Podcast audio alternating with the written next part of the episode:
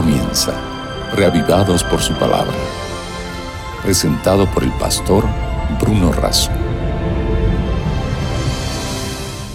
Porque no solo de pan vive el hombre, sino de toda palabra que sale de la boca de Dios.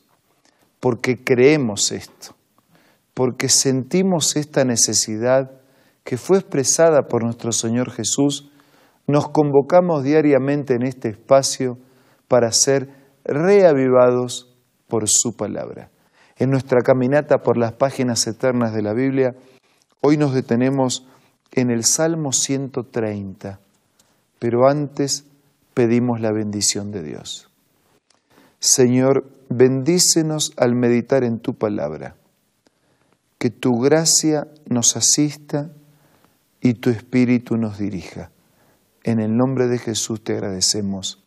Amén. El Salmo 130 es un clamor de esperanza. ¿Cómo puede ser un clamor de esperanza? Sí, un clamor esperanzado. En medio del clamor hay una esperanza. Es un salmo penitencial, es un clamor penitente que busca confiadamente el perdón de Dios, que busca la esperanza de la liberación. Es un salmo que comienza reconociendo la majestuosa santidad de Dios y lo hace en estos términos. De lo profundo, Jehová, a ti clamo. Señor, oye mi voz. Estén atentos tus oídos a la voz de mi súplica el salmista se introduce reconociendo la majestuosa santidad de Dios. El versículo 3 dice, si mirares a los pecados, ¿quién, oh Señor, podrá mantenerse? El salmista sabe que Dios y el pecado no conviven. El salmista sabe que Dios rechaza el pecado. Fue el pecado lo que ocasionaría la muerte del Hijo de Dios. Por lo tanto, Dios no podía tener simpatía con el pecado. Por eso dice el salmista, si mirares a los pecados, ¿quién, oh Señor, podrá mantenerse? Pero Dios, aunque no tiene simpatía por los pecados, tiene simpatía por los pecadores. ¿Cómo es eso? versículo 4. Pero en ti hay perdón para que seas reverenciado. Pero en ti hay perdón para que seas reverenciado. Ah, Él no tiene simpatía con el pecado, pero sí con los pecadores. Él desecha el pecado, pero ama a los pecadores. A los pecadores que están dispuestos a reconocer, a arrepentirse, a confesar y a vencer el pecado. Dice versículo 5, esperé yo a Jehová y esperó mi alma. En su palabra he esperado. Por eso dije que es un clamor de esperanza. Ah, esa espera quiere decir confío en tu intervención. Confío en tu participación. Esperé yo a Jehová, esperó mi alma. En su palabra he esperado. Versículo 6. Mi alma espera a Jehová más que los centinelas a la mañana y más que los vigilantes a la mañana. El centinela que trabajó toda la noche espera con ansias la mañana. La mañana será relevo para él. Habrá pasado la noche, el miedo de la noche, el peligro, el riesgo, la ansiedad. Espera con ansias la mañana. Dice, mi alma espera en Jehová más que un centinela espera por la mañana. Versículo 7. Espere Israel en Jehová, porque en Jehová hay misericordia, hay abundante redención con él, y él redimirá a Israel de todos sus pecados. Espere Israel a Jehová, porque en Jehová hay misericordia y hay redención, y él redimirá a Israel de todos sus pecados. Saben, la salvación es gratis, pero no es barata. ¿Cómo, cómo es eso? Sí, sí, la salvación es gratis para mí porque yo no, no, no la compro. Si tuviera que pagarla, ¿quién tendría suficiente para pagar lo que vale la salvación? La salvación es gratis, pero no es barata. ¿Por qué no es barata? Porque pagar el precio de mi salvación fue sumamente costoso, extremadamente costoso. El apóstol lo diría de esta manera. Fuimos rescatados de nuestra vana manera de vivir, no con oro ni con plata, sino con la sangre preciosa de Jesús. Su muerte, su vida, su sangre. El Hijo de Dios encarnado en la miseria humana. Él pagó lo que yo no podía pagar.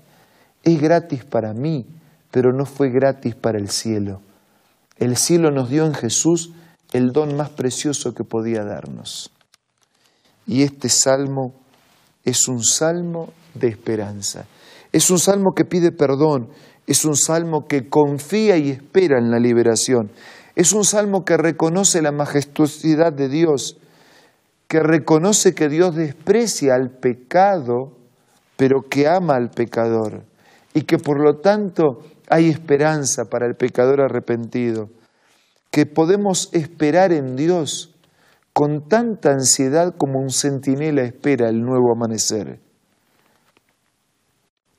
Y esa espera confiada, segura, expectante, anhelante, nos permitirá encontrarnos hoy con el perdón y con la gracia del perdón. Hoy con la victoria sobre el mal y sobre el pecado, poniendo nuestra vida en armonía con la voluntad de Dios. Hoy con la compañía, el abrazo y el consuelo de aquel que está a nuestro lado en nuestras luchas. Y mañana, cuando ya no haya más luchas, cuando ya no haya más cargas, cuando ya no haya más pecados, cuando el mal y el pecado hayan terminado para siempre, la espera también habrá terminado. La larga espera terminará. No habrá más pecado ni pecadores. El gran conflicto ha terminado. Una sola pulsación de armonía late en todo el universo de Dios. Desde el átomo más pequeño hasta lo más vasto del universo. Todo, todo al, al unísono declara en una sola nota, en júbilo perfecto, que Dios es amor. Por ese amor podemos esperar confiados. Por ese amor somos perdonados.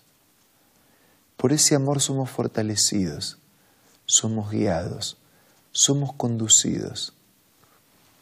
Por ese amor tenemos esperanza.